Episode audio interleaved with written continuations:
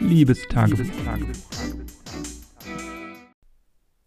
Heute hat die neue Staffel vom Dschungelcamp begonnen und die ist natürlich ein bisschen anders oder eigentlich sehr anders als die Folgen zuvor, weil sie das erste Mal nicht in Australien spielt, sondern in Deutschland im Studio aufgenommen ist und das ja, finde ich ein bisschen schade, weil ich habe ja äh, kein Fernseher privat und habe auch keine Möglichkeit, irgendwie Fernsehen zu gucken. Und RTL ist ja auch der einzige Sender, der das gesperrt hat, dass man es nicht über das Internet gucken kann. Also die alle Sender der Sat1 Pro 7 Gruppe kann man online gucken und die öffentlich-rechtlichen natürlich sowieso. Und so komme ich eigentlich ganz gut aus ohne Fernseher, weil wenn ich wirklich mal was speziell gucken äh, wollte, dann kann ich das übers Internet machen. Nur bei RTL ist das immer ein bisschen äh, schwierig. Und ja, das ist auch eigentlich kein weiteres Problem, weil ich keine Sendung von RTL gucken möchte, außer äh, ab und an mal Formel 1. Aber das habe ich jetzt im letzten Jahr meistens bei meiner Oma gemacht und das andere ist eben Dschungelcamp. Einmal im Jahr, die zwei Wochen, die gucke ich echt ganz gerne. Ist auch so die einzige Crash-Sendung, die ich oder Reality-TV-Sendung oder wie auch immer man das nennen möchte, mein Guilty Pleasure, was äh, ich einmal im Jahr gerne gucke. Das gucke ich schon immer gerne. Das einzige Problem einzige Problem ist, ich arbeite ja in der Schule, dass es natürlich die Zeiten durch Australien immer so spät abends äh, schwer zu vereinbaren sind damit, dass man oder ich früh aufstehen muss. Das ist natürlich immer ein Problem. Also oft bin ich auch schon dabei eingeschlafen. Letztes Jahr zum Beispiel habe ich mir äh, das auf dem iPad angeguckt. Da hatte ich so einen Probemonat bei TV Now gemacht und bin dann dabei meistens eingeschlafen, was normal kein Problem ist. Ähm, aber wenn man natürlich das auf dem iPad mobil guckt im Bett und dann das iPad runterfällt oder so, dann ist das schon ein Problem.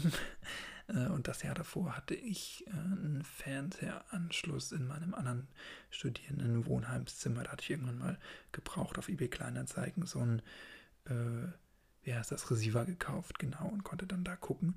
Das ging dann ganz gut und letztes Jahr Probemonat und da das Dschungelcamp ja nur zwei Wochen ist, kommt man da mit dem Probemonat problemlos aus.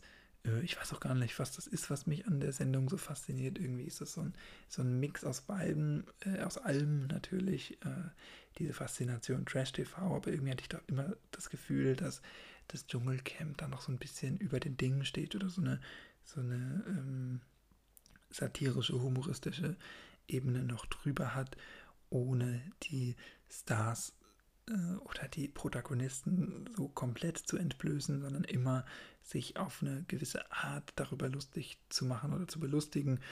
Ähm, das hat mich immer fasziniert, genauso wie diese, ähm, ja, diese sozialen Gefüge, die einfach in dieser, in dieser Situation entstehen, dass es manchmal auch tiefgründig ist am Lagerfeuer und ähm, dass sich so soziale Dynamiken entwickeln und Gruppen, die sich natürlich auch verändern und wer sich so mit wem findet, welche Gruppe sich da in, in, äh, zusammenrafft, das hat mich irgendwie immer fasziniert und irgendwann in den Bann gezogen, zusammen mit den Moderationen.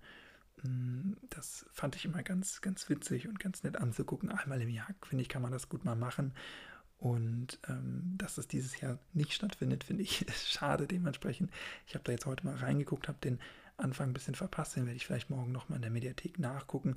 Deswegen kann ich jetzt zu den Regeln und zu diesem Setting gar nicht so viel sagen. Aber ich habe nur gesehen, die sind in so einem kleinen Tiny House, aber immer nur zu dritt und müssen dann Aufgaben machen.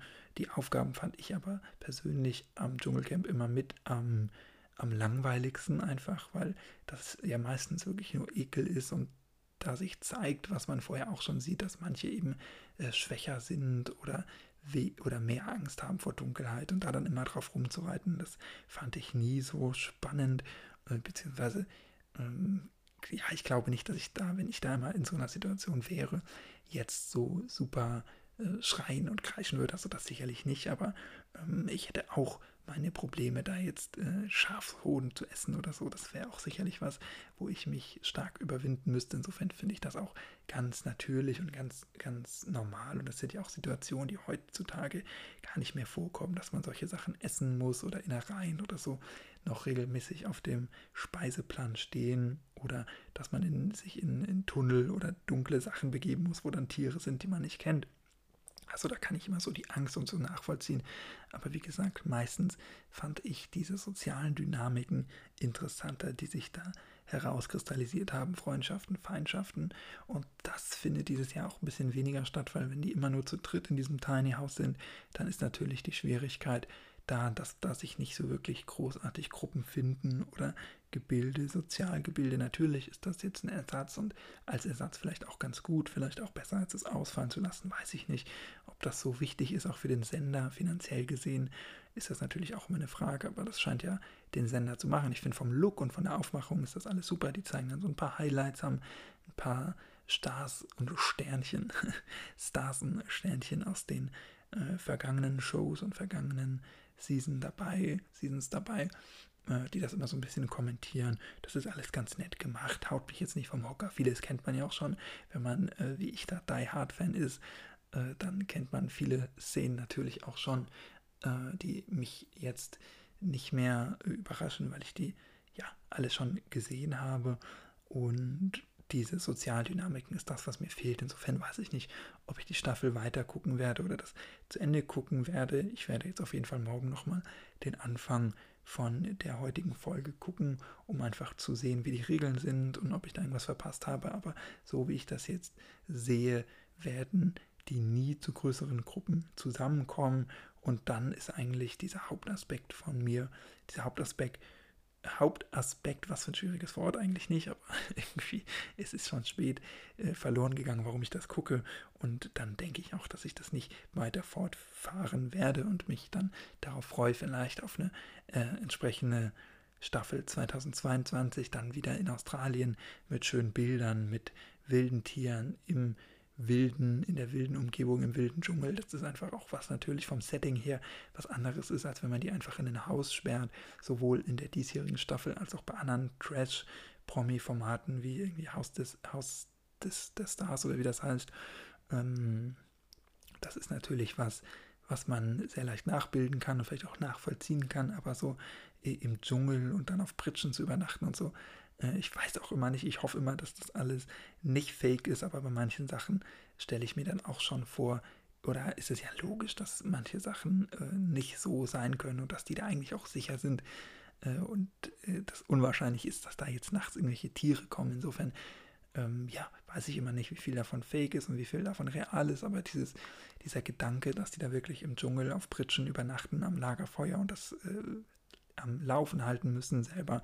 Das finde ich immer ganz faszinierend und das spielt natürlich auch mit rein in diese Faszination Dschungelcamp, was das für mich auch immer besonders gemacht hat im Vergleich zu anderen Formaten, in, mit denen ich nie so warm geworden bin und deswegen auch nicht mehr verfolge. Und wenn ich die jetzt noch alle verfolgen würde, dann hätte ich ja gar keine Zeit mehr zu lesen, was ich mir auch schon seit Jahren vorgenommen habe, abends mehr zu machen. Aber die zwei Wochen, die kann man eigentlich entbehren. Mal gucken, ob ich die zwei Wochen für 2021 auch entbehren muss oder ob ich da jetzt lesen kann.